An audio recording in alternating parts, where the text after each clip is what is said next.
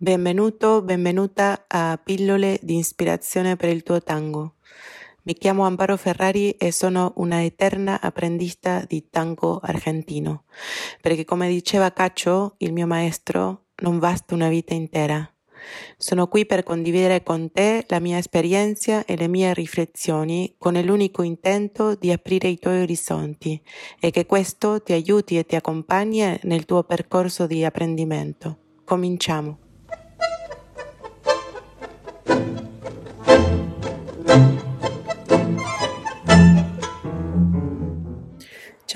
Benvenuta, benvenuto a questo spazio.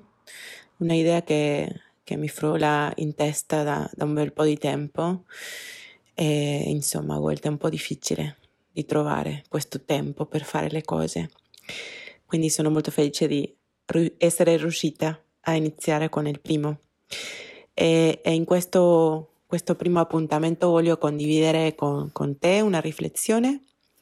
Poco fa ho condiviso un video riflettendo sulle mie vecchie scarpe di tango e, e su quanto a volte pretendiamo più di quello che possiamo dare, sia da noi stessi che dagli altri umani e oggetti. Quel video che avevo postato qualche settimana fa su Facebook è stato accolto molto bene e, e, questo mi ha dato molto coraggio per condividere oggi con te quest'altra riflessione che è un po' più lunga e, e alla quale ho dato il titolo la, la vergogna si perde ballando, continua a ballare. Allora devo racconto una piccola storia. E stavo tornando da Gijón un mesetto fa ormai, dopo un weekend di trasformazione ero totalmente ispirata dal cerchio di donne che si era co-creato in questo posto.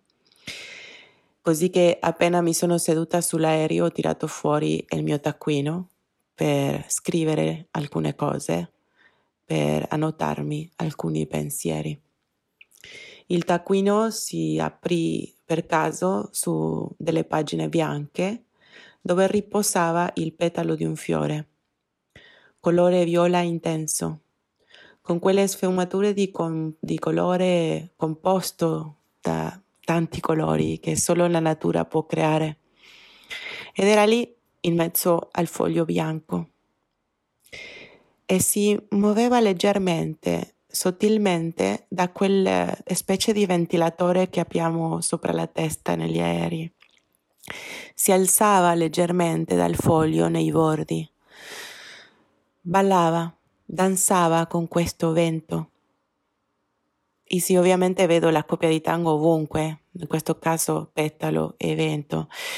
E così sono di ossessionata con la questione, ma eh, questa storia oggi va da un'altra parte per cui andiamo avanti.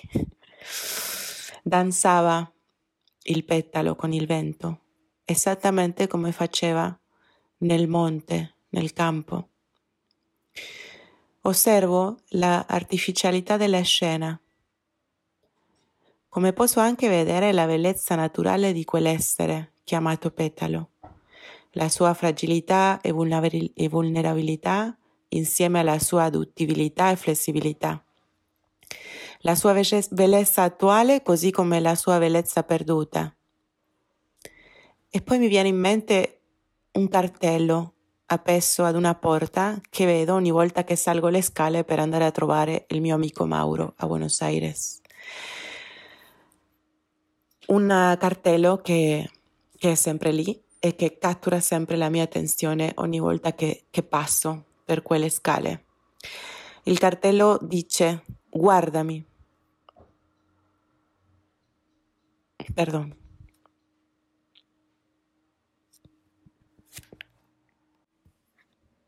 Guardami e io rimarrò con te. Questa frase, questo cartello mi chiama sempre, mi attrae sempre. Guarda che ci ho passato molte volte per quelle scale e in diverse fasce della, della mia vita. Non so perché mi attrae così tanto, ma subito mi viene la domanda, ma chi lo dice questo? Guardami e rimarrò con te. Sarà Dio? Sarà l'oggetto la persona ama- amata? O in questo caso sarà il petalo di violetta, viola? E qui mi scatta, vabbè, la follia della mia mente che viaggia così tra un'idea e l'altra e, e, mi domando quante volte mi posiziono fuori dalla mia zona, del mio ambiente naturale, esattamente come ho fatto con quel petalo, che chissà dove l'ho raccolto, non so se sono, sono stata io o è stata la mia figlia Libertà, per finire appunto sulle pagine bianche del mio taccuino che in apparenza è così sicuro, così pulito, così immacolato, e offre a questo petalo quello sfondo liscio che mette in risalto i suoi attributi. E poi mi chiedo quanto più bello era nella montagna, nel campo, nel monte, insieme agli altri petali, agli, altri fiori. In quel momento ho saputo apprezzare la sua bellezza in mezzo a tutto quel contesto Evidentemente qualcosa ho apprezzato, altrimenti non lo avrei raccolto. Ma adesso che è così isolato, posso vedere ancora più profondamente. Sento molti mandati, molti regoli e molti codici che ci, limita, che ci limitano, nel tango specificamente parlando. E con questa riflessione che ti ho appena fatto, questa storia, voglio parlarti di uno di loro. Sulla pista da ballo non, non ci si eshibe, non ci si mette in mostra. Allora mi chiedo qual è la funzione di questa regola, di questo codice, di questo mandato? Ovviamente è mantenere l'ordine sociale della pista. La motivazione è buona, ci chiede di ascoltare le altre coppie, di non interferire con lo spazio degli altri, di essere vigili per non ferire e non essere feriti. E fin qua va bene, è una regola accettabile. Se ovviamente prendo la parola esibizione e mettersi in mostra come pensando una foca che fa giocolerie, no? come qualcuno che agita le gambe dappertutto senza nessun tipo di coscienza di dove è. Ma vorrei che andassimo un pochino a riflettere su questo concetto, esibirsi. Cosa significa questa parola? La parola esibirsi deriva dal latino exhibere e significa mostrarsi in pubblico esporsi in qualche modo, no? I suoi componenti sono ex, che vuol dire verso l'esterno, e avere, che vuol dire avere, ovviamente. Allora mi chiedo, come sarebbe possibile per me ubbidiere questa regola sociale, questo codice? È impossibile. Dal momento in che sono in uno spazio sociale pubblico e in quel luogo decido di ballare, mi sto mostrando davanti a quel pubblico e sto mettendo, esternalizzando la mia danza davanti a questi occhi che guardano, mi sto esibendo. Ci sarà sempre il terzo occhio che osserva, ci sarà sempre qualcuno seduto al tavolo che non balla perché quella tanda ha deciso di non ballarla.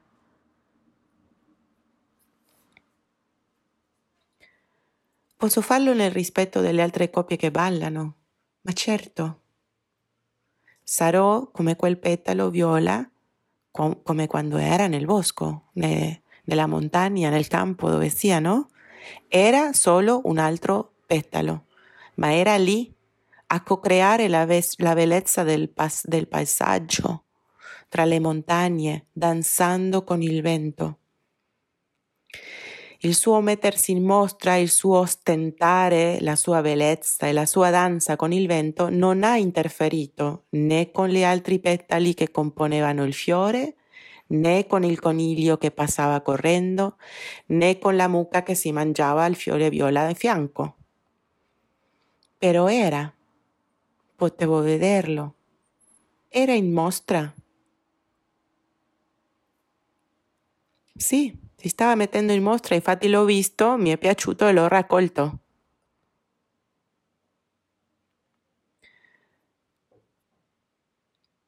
era in mostra, si stava esibendo con questo significato di essere disponibile per essere guardato, osservato, di essere in pubblico.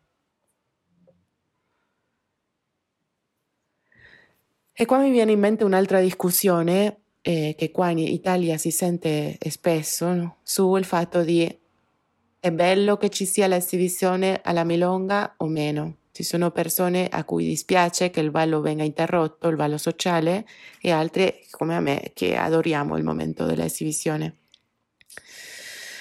Quando quel petalo là non è più nel suo contesto naturale, sia questo la montagna, il campo, il monte, non lo so, ma è sulle pagine bianche del mio quaderno, non solo posso vedere più chiaramente la sua bellezza e più profondamente su- i suoi dettagli e i suoi attributi, ma mi fa anche pensare in tutto questo che sto condividendo con te qua.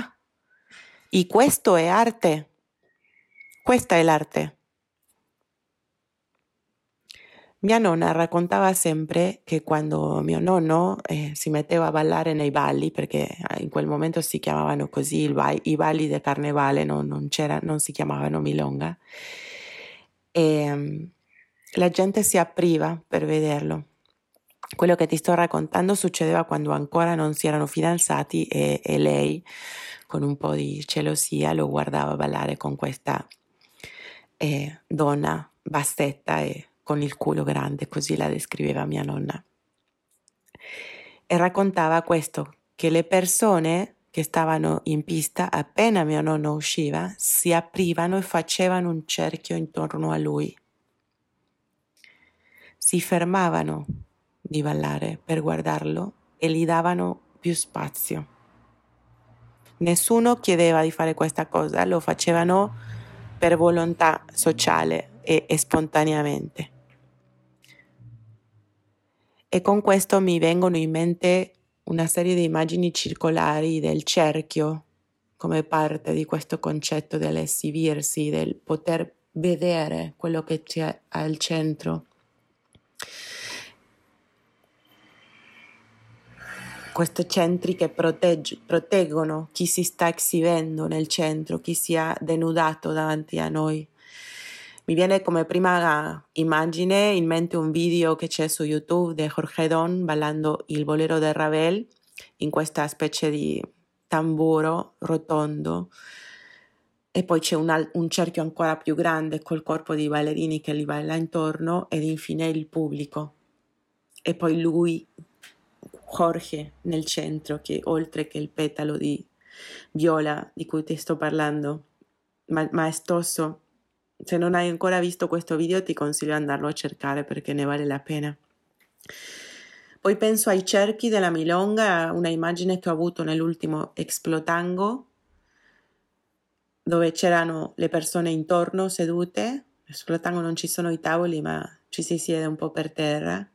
Poi c'è quel primo cerchio della pista un po' più ordinato un secondo un po' meno ordinato e sempre qualcuno che occupa il centro facendo delle cose leggermente un po' più strane. E tutti questi cerchi come che proteggono a questa persona che sta facendo delle cose un po' più strane e occupando questo centro a volte perché è un principiante e non riesce a fare altro che qualcosa di strano perché ancora non domina il linguaggio oppure qualcuno che sa cosa sta facendo e però ha bisogno di prendersi un po' più di spazio per elaborare qualche discorso un po' diverso. E, e come questo centro viene occupato a volte da una coppia, a volte da un'altra e si intercambiano questo spazio. Ed infine mi viene in mente un esercizio che ci propone Anna Ventura qualche anno fa quando è venuta a Venezia a fare il seminario Tango e Teatralità ci ha fatto mettere in cerchi e ci ha detto guardate il centro, osservate il centro, caricatelo con il vostro sguardo, sentite come vi attrae e resistete a questa attrazione. Possono entrare al cerchio solo tre persone per volta. Entrate solo quando il desiderio di entrare è inarrestabile abitate il centro per un po' e poi lasciate lo spazio libero perché possa entrare qualcun altro.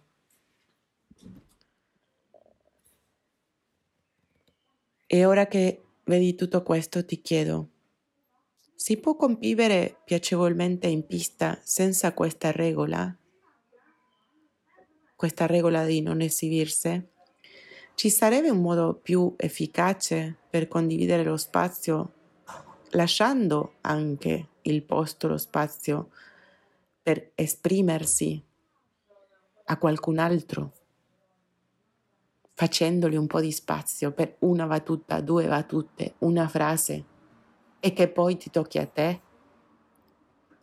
Se tutti ci prendessimo cura di noi stessi e degli altri, potremmo raggiungere la libertà di espressione rispettandoci a vicenda. Potremmo? Le regole che iniziano con la parola no in tango a me fanno rumore, perché considero che il tango è un esercizio di libertà e che ognuno di noi è, l'unico responsabile di esercitare questa libertà in modo responsabile valga la redundancia. Perché la, la libertà con, con, comporta responsabilità, altrimenti non parliamo di libertà ma di, libertina, di libertinaggio. Vabbè, andiamo avanti. Poi ci penso su questo fatto che a me mi piace molto mettermi in mostra, ballare davanti a un pubblico, che voglio esibirmi, che mi piace esibirmi, che ne godo molto di questa situazione.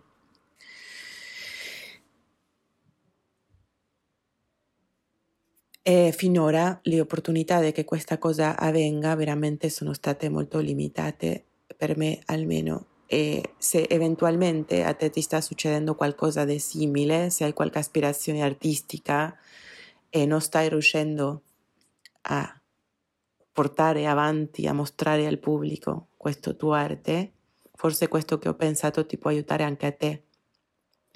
Ed è semplicemente smettere di aspettare questa cosa che deve venire da fuori, questo invito per ballare in pubblico.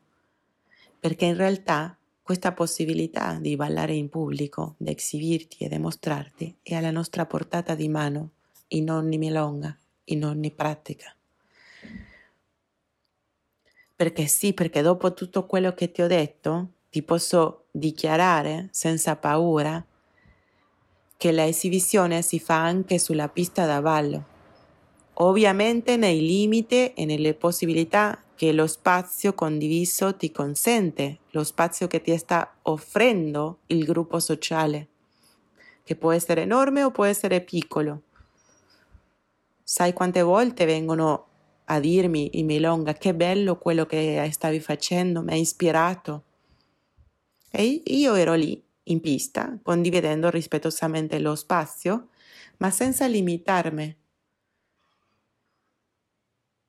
Cioè, in realtà stavo prendendo la sfida di esprimermi e di ballare al massimo del mio potenziale nello spazio che il gruppo sociale mi stava concedendo a volte anche mi capita di essere messa dentro panino tra la coppia davanti e la coppia dietro e, e di avere spazio quasi, quasi nullo, ma sempre si trova lo spazio. Sarà piccolo, magari dovrò fare movimenti più lenti, magari dovrò fare più attenzione, assolutamente sì. Magari mi tocca stare ferma nella quiete Va bene. Sarà danza comunque anche questa quiete. Sarà tango. E io te lo starò mostrando, te lo starò esponendo. E allora mi dico, continua, continua a ballare fino in fondo, con tutto il tuo potenziale, anche se ti vergogni, perché la vergogna si perde ballando anche se hai paura del giudizio di chi ha, pers- ha preso questo codice di cui parlavamo prima come vero senza neanche pensarci un po' su. perché anche la paura si perde ballando. E continua, continua a ballare in questo modo, che non solo non stai infastidendo a nessuno in pista, stai pure ispirando un sacco di gente. E finiranno per chiederti di metterti in mostra, ti apriranno quel cerchio, come facevano con tuo nonno. Quando te lo sarai guadagnata. Grazie, grazie mille di, di essere là dall'altra parte ascoltandomi. Adesso è il tuo turno e voglio sentire che, che cosa ti ha risuonato di tutto questo, che cosa ti ha ispirato. Ti leggo nei, negli spazi dei commenti qui sotto. Grazie. Thank you.